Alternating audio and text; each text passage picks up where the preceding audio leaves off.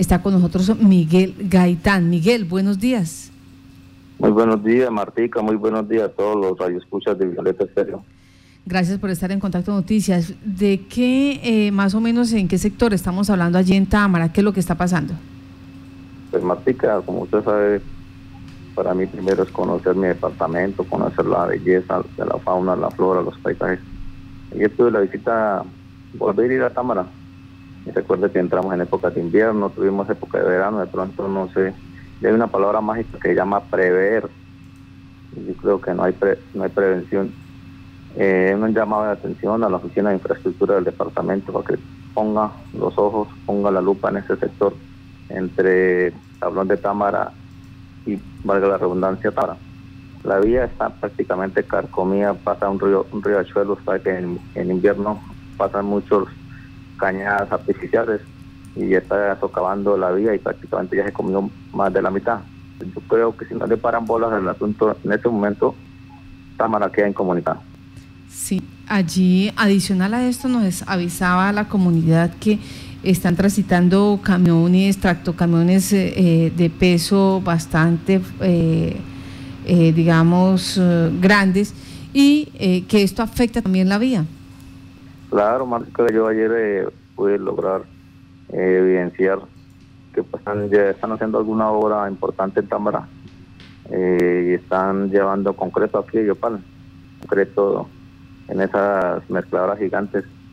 Pues esa mezcladora pesa más, póngale por ahí sus 40, 50 toneladas. Al pasar al borde de un precipicio de eso, porque esas, esas mezcladoras por lo mínimo llevan 15, 18 metros de, de concreto, metros cúbicos. Sí. Pasar al borde de precipicio cada vez puede ir aflojando la tierra, aflojando la tierra y al final va a quedar incomunicado. ¿Ya ha habido en, años anteriores ahí afectaciones o esta es la primera vez que la banca pues tiende a desaparecer? No, o sea, viendo ayer el recorrido, eh, eh, ya hay varias afectaciones, más arriba ya hay, no hay pavimento, más arriba ya eh, haciendo mantenimiento, pero entonces desaprovecharon el verano y ahorita la máquina ayer en el mantenimiento lo que eran, estaba era enterrada y sacando solo, es terrible porque más o menos de finales de octubre a, marzo. Es época para intervenir las vías terciarias y secundarias de los municipios, las veredas no las tienen en cuenta. Y ya cuando entra el invierno van a ser es difícil porque lo que pasa en la loma, el lodo es muy fangoso. Y para que una máquina de alto peso entre por allá, la máquina, los operadores no van a entrar porque van a quedar enterradas. Entonces, terrible eso que no se tomen cartas en el asunto en la época de verano.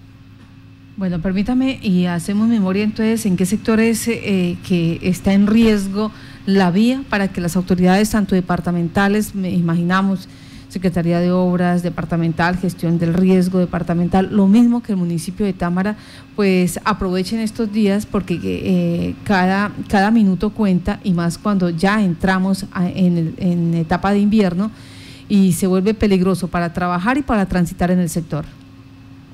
Sí, Martica es del tablón de Támara yendo hacia la capital cafetera, hacia Támara, más o menos como a dos kilómetros del tablón hacia arriba. Ahí están los carros. Empezando, ayer paré bien a este lado como unos 80 metros y voy a revisar. No, eso está por debajo ya socavado por el agua. Eso prácticamente no está pasando, es para algo falso encima. O sea, ya el agua eh, socavó socavó lo que corresponde a, la greda, a la piedra, todo eso. Estamos, o sea, se puede presentar un riesgo inminente en este sector. Claro, se puede ocasionar de pronto quizás un, un conato de accidente y mejor prevenir. Eh, sabe que el agua gota a gota va aflojando lo que sea y eso está bien Entonces pasan las mulas, a los carros con concreto, pasan la buceta, cuánta gente viene ahí es mejor que tomen cartas en el asunto en el momento indicado, no es para lamentar. El llamado entonces a las autoridades. Eh, esperemos nos escuchen, esperemos atiendan esta, esta advertencia que está haciendo Miguel Gaitán, líder social de estos sectores y donde hoy está comunicándole a las autoridades, diciéndole, vea, hay un peligro eh, ya las aguas han socavado, estamos casi que flotando, caminando sobre algo. Cada tiempo mm, se puede generar también la pérdida de vida humana. Miguel, muchas gracias. Otra cosita, Martica. Señor. para que de pronto el director de Invías Casanare también tome carta en el asunto. Los puentes de Casanare lo están abusando con peso sobredimensional. Ayer aquí en el puente de la Cabulla usted sabe que ya una guaya se reventó, ahí, le envié la fotografía. Eh, tres tractomulas sobre ese puente, terrible puente, el, el puente del Pauto. Hay un solo puente circulando, entonces paran el tráfico a este lado o al lado allá, pues cuando circula un carril, ya, ya sea viniendo del norte hacia acá, entonces se envían seis, siete tractomulas a la vez sobre un puente, entonces los puentes yo creo que ya el tiempo del uso ya no aguantan toda esa cantidad de, peso, entonces también un llamado de advertencia para que haya control. Usted nos eh, decía, nos comentaba, eh, por ejemplo, en uno de los puentes hacia el sur, nos decía ¿Cómo es posible que le metan dos, tres vehículos al tiempo?